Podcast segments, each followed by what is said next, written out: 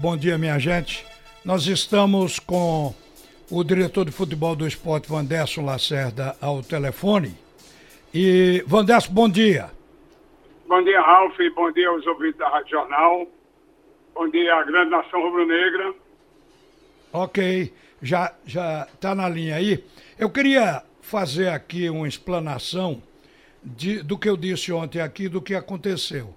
Ontem nós fomos informados por essa busca permanente de Magrão, por ver Magrão se ausentar do esporte, fora do perfil do Magrão, Magrão não é de sair assim intempestivamente, é um jogador que tem servido de exemplo a outros companheiros e tem sido admirado por todos pelo procedimento, pelo caráter, pelo jeito dele. E de repente ele some, aí há uma perplexidade. E ontem, uma pessoa é, de grande credibilidade, nos informou que Magrão possivelmente estivesse doente, ou ele ou pessoa da família, e também informou aos dirigentes do esporte. Os dirigentes do esporte correram, foram até numa provável clínica onde possivelmente o Magrão tivesse passado por lá e descobriram que ele não passou naquela clínica.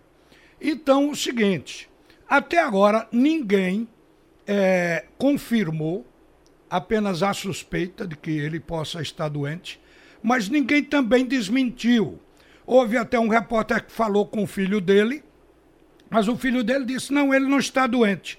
Mas simplesmente não disse mais nada. Então nada foi absolutamente esclarecido sobre Magrão. Quer dizer, um mistério.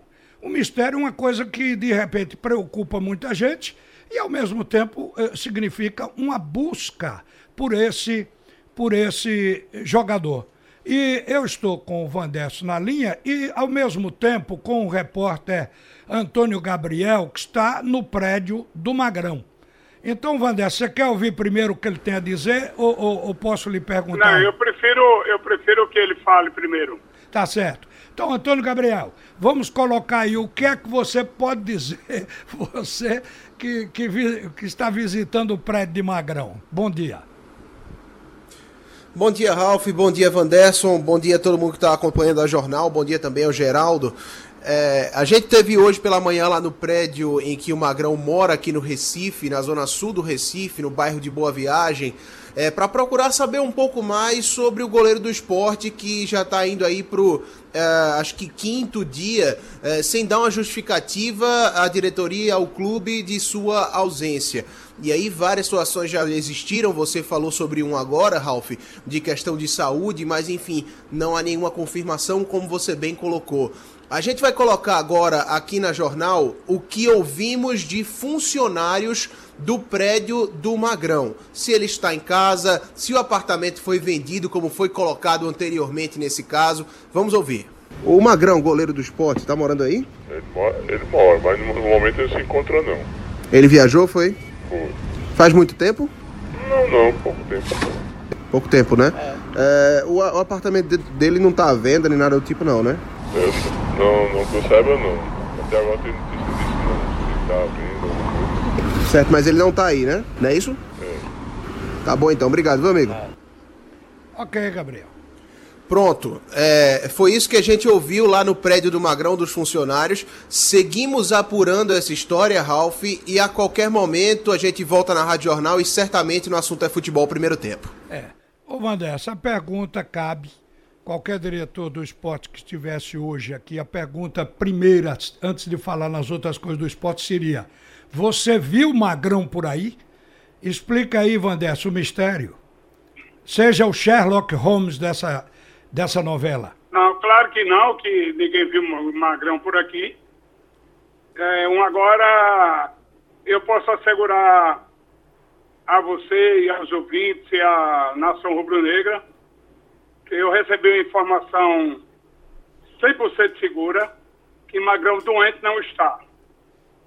Não tem nenhum problema de doença com Magrão, não tem nada disso. Eu apenas estou é, ainda coletando umas informações é, para ter a certeza de o que realmente está acontecendo. Agora, uma coisa é certa, doença não é. Mas é, acredito que no transcorrer do dia de hoje, é, nós teremos talvez até um contato com o Magrão. Isso aí eu não posso garantir, mas existe essa possibilidade. Porque a pessoa que está nos ajudando a coletar as informações é uma pessoa da nossa confiança, uma pessoa que só, tenta, só tem tentado ajudar. Agora, eu quero deixar todo mundo tranquilo com respeito a essa veiculação, com essa circulação da notícia que Magrão estava com isso, Magrão estava com aquilo. Aí hoje apareceu o, outras notícias, enfim. Mas uma coisa é certa, Magrão é um profissional correto, é um profissional que nós só temos que elogiá-lo e de forma nenhuma terá nenhum arranhão com essa situação que está se passando lá com o Magrão. Então, eu só peço que todos tenham um pouco mais de paciência. Vamos dar mais um pouco de sossego ao nome Magrão, para que nós tenhamos uma notícia 100% correta, porque até agora, com respeito que ele não está doente, é 100%. Agora, o restante, é, nós esperamos, se Deus quiser, ter uma, uma notícia mais concreta do que está se passando com o Magrão. Agora, vocês ficaram chocados né, com a ausência de Magrão, porque todo mundo diz, não é a característica, não é o perfil dele. Isso chocou a diretoria do esporte, certamente. Não, veja só, não é questão de chocar. Porque qualquer atleta que não comparece a uma representação, existe uma comunicação, uma justificativa. Mas eu tenho que respeitar o que Magrão fez. Né? Ele, evidentemente, vai explicar o que está acontecendo e nós temos da diretoria que respeitar a opinião de Magrão, o que está se passando, porque não é, não é um atleta que em 11 anos cometeu qualquer infração do, dentro do clube. Então, tudo isso tem que ser respeitado ao profissional Magrão. Então, pode sair, está tranquilo apenas ficou todo mundo tranquilo por, pela falta de alguma comunicação. Só isso e mais nada. Vandesso, seguindo adiante, o, o esporte liberou o grupo assim que fez o último jogo, até a volta sexta-feira, nove dias de descanso para o plantel. E os jogadores saíram, segundo informação do próprio esporte, com uma cartilha que deveria cumprir, por exemplo, no plano físico, para não perder o condicionamento que já tinha. É, com relação à alimentação, a coisa desse tipo. Você acha que, pelo que você viu na reapresentação dos atletas, essa cartilha foi seguida? Você, uh, os jogadores estão voltando em bom estado. Qual foi a avaliação do grupo? Olha, veja bem, a, a cartilha ela já existia, ela apenas foi aprimorada, mas todos os atletas já tinham essa cartilha na mão. E a representação dos atletas foi impecável. Foi dentro de tudo que foi recomendado, os atletas cumpriram. E o regime que foi adotado após a representação é um regime que realmente dá para recuperar os dias que eles ficaram de folga. Então, hoje eu posso lhe garantir que o grupo já está 90% nesse pouco, nesses poucos dias é, de trabalho, mas já recuperaram muito bem. Estão fisicamente excelente, situação física. Então, a gente só tem que elogiar, porque realmente esse é um grupo invejável que o esporte conseguiu formar. Bom, o esporte tem programado alguns amistosos com o CSA. No dia 30, que é um domingo, 4 da tarde, Esporte CSA na Ilha do Retiro. Na quarta-feira seguinte, que é dia 3 do mês de julho, lá em Alagoas, CSA e Esporte. E o Esporte volta para a Série B na segunda-feira, dia 8, jogando contra a equipe do São Bento de Sorocaba. Jogo 8 da noite. O São Bento é o 16 colocado, quer dizer, está lá na beirinha da zona do rebaixamento com 7 pontos, e o Sport está na beirinha do G4, é quinto colocado com 15 pontos. Quer dizer, você acha que até o jogo com São Bento o esporte já vai aguentar 90 minutos correndo, né? Eu não tenho a menor dúvida disso. Nós que estamos acompanhando os treinamentos de manhã, de tarde, para você ter ideia, os jogadores estão, vamos chamar de internados. É, de manhã, chega, fica de manhã, almoça, treina, continua na concentração no CT, no outro dia a mesma coisa. Então, os jogadores, inclusive, gostaram, porque é a maneira que eles tinham de recuperar mais rápido e, e é o que está acontecendo. Uma recuperação muito boa e eu tenho convicção, certeza absoluta, que no dia 8, fisicamente, o time vai estar tá voando. Vandesso, obrigado por atender a Rádio um bom dia e que se encontre Magrão. Porque senão daqui a pouco o clube vai ter que contratar detetive para achar o, o, goleiro reserva. Vamos, vamos deixar Magrão em paz. Magrão daqui a pouco chega e tá tudo tranquilo. Tá certo, tomara que seja assim. Um abraço, Vandesso. Obrigado. Um abraço, até. Gente, todo mundo sabe que se definiu já os disputantes das quartas de final da Copa América 2019.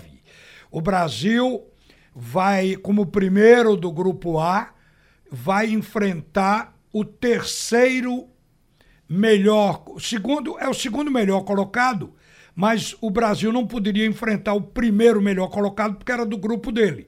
Então teve que pegar o outro melhor colocado como terceiro, que foi o Paraguai. Então Brasil e Paraguai é o primeiro jogo, porque vai acontecer quinta-feira. Na sexta-feira tem dois jogos e no sábado tem o outro nessa primeira, eh, eh, nessa leva agora das quartas de final. O Paraguai foi o rival brasileiro nas últimas duas vezes que a seleção esteve no mata-mata da Copa América. Em ambas as oportunidades, quartas de final, em 2011 na Argentina e 2015 no Chile, nas duas vezes os paraguaios eliminaram o Brasil nos pênaltis. Há oito anos as duas seleções empataram em 0 a 0 no tempo normal e em 2015 empataram por 1 a 1. Então, nos pênaltis, o Paraguai se deu bem, o Brasil não. Mas o último confronto entre Brasil e Paraguai foi em março do ano retrasado, pela 14 rodada das eliminatórias para a Copa do Mundo de 2018 na Rússia. A seleção brasileira venceu a seleção paraguaia por 3 a 0. Isso foi na Arena Corinthians essa disputa. Aliás, o Brasil foi o primeiro das eliminatórias. Foi o terror. Se classificou para a Copa do Mundo com bastante antecedência. Então, o Brasil comeu de coco todos os adversários sul-americanos. E a gente pensa que agora vai se repetir que o Brasil possa levantar o troféu dessa Copa América 2019. Então, acompanha aí. Na quinta-feira, o jogo vai ser às 21h30 Brasil e Paraguai na Arena do Grêmio.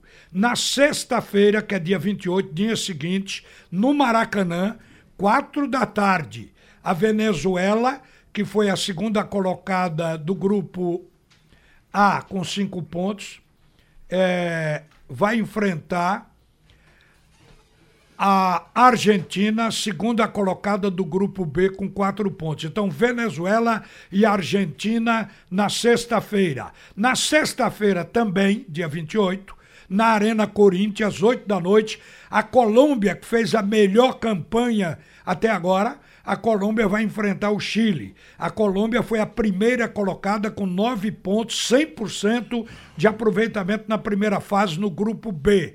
Enfrenta o segundo colocado do grupo C com seis pontos, que foi a seleção do Chile. E no sábado, na Fonte Nova, quatro da tarde, o Uruguai enfrenta o Peru. O Uruguai foi o primeiro colocado com sete pontos do grupo C. E o Peru foi o terceiro colocado no grupo do Brasil. E um dos dois terceiro colocados, o Peru foi o melhor dos terceiro colocados com quatro pontos lá no grupo A. Ah, os que foram desclassificados estão voltando hoje para casa. No grupo A, a Bolívia perdeu todas, voltou com zero ponto. No grupo B, o Catar ainda empatou uma partida. Foi o quarto colocado, ganhou apenas um ponto. O, no grupo C, dois foram desclassificados: Japão e Equador. O Japão como terceiro colocado com dois pontos do grupo C e o Equador como quarto colocado com um ponto. Então, essas seleções, Bolívia, Catar, Japão e Equador, foram as desclassificadas.